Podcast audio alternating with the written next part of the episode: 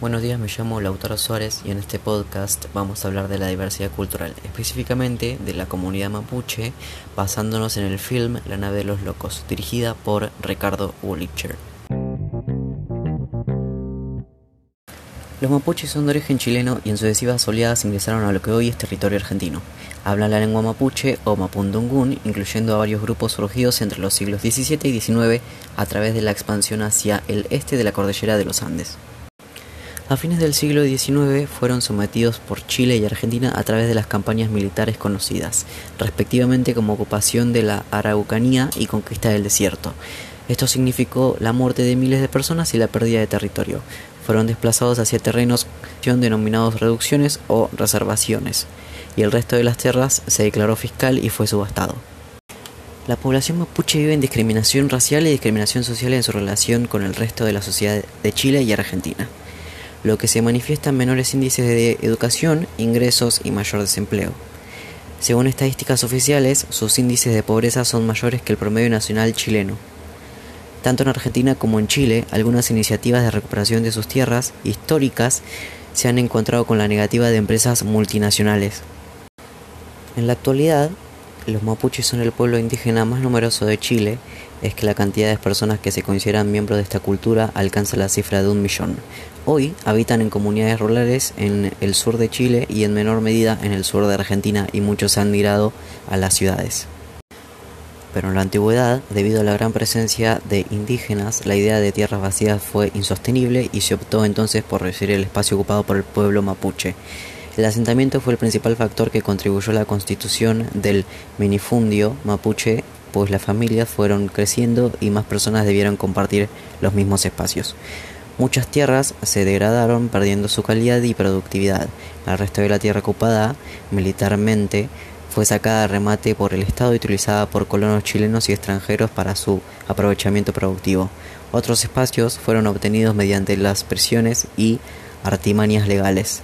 En las primeras décadas del siglo XX, a pesar de las denuncias de algunos de los sectores de la sociedad y ciertos sacerdotes por la violencia estatal, los territorios de más de 200 comunidades fueron usurpadas y legalizadas en las oficinas de los conservadores de bienes raíces y notarias.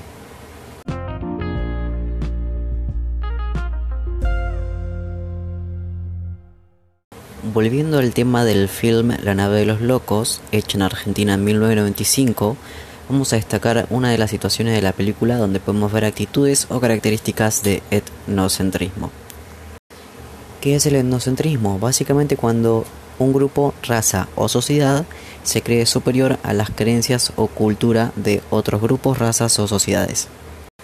Una de las escenas en las que se ve características o actitudes del etnocentrismo es, por ejemplo, en el juzgado, cuando el doctor, abogado de Agustín, dice que son patéticas las creencias de los mapuches.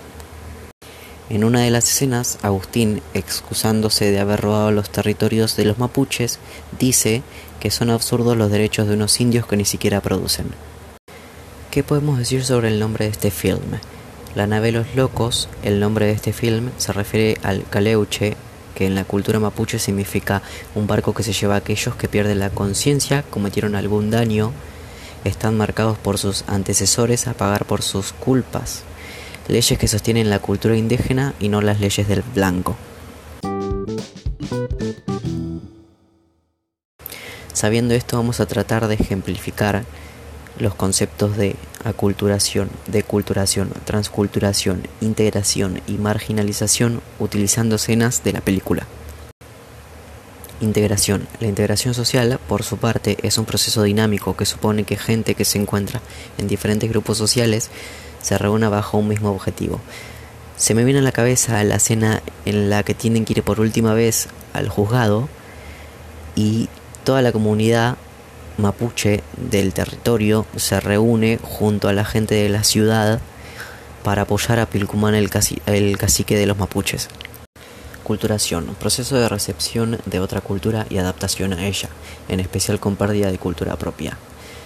Por ejemplo, cuando la abogada de Pilcumán, el cacique de los mapuche, tiene que aprender a informarse sobre la cultura mapuche. Va con la esposa de Pilcumán y ella la invita a un evento que realizan los mapuches para que pueda integrarse en la cultura. Deculturación, proceso de pérdida de la cultura pro para adaptarse a otra.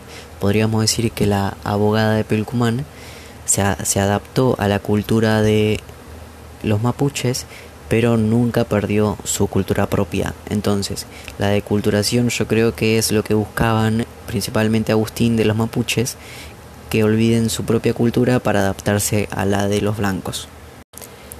Transculturación, adopción por parte de un pueblo o grupo social de formas culturales de otro pueblo que sustituyen completa o parcialmente las formas propias.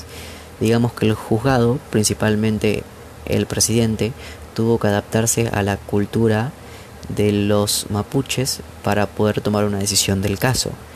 Pero también los mapuches tuvieron que aprender sobre las leyes de los blancos para, digamos que, respetarse mutuamente.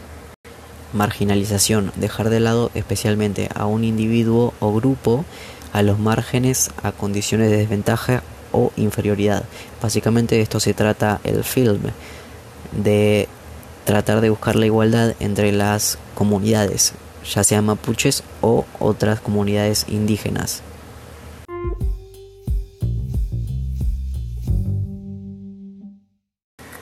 Por último, para despedirnos, vamos a ver una nota periodística sobre un grupo indígena argentino. Vamos a hablar sobre los tehuelches, una comunidad que habita Argentina desde hace mucho tiempo. El 3 de noviembre de 1869, Casimiro Bigua protagonizó el hecho histórico que se evoca como feriado provincial.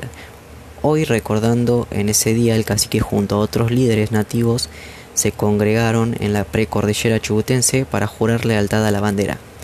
El cacique había firmado el 5 de julio de 1866 un acuerdo con el presidente Bartolomé Mitre en representación a todos los caciques que habitan entre Chubut y el estrecho de Magallanes, en el que declararon súbditos del Estado y obedientes como tales a las autoridades de su independencia en Patagones.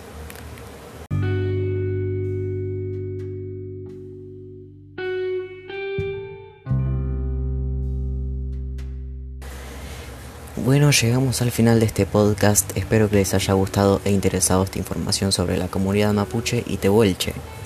Nos vemos la próxima.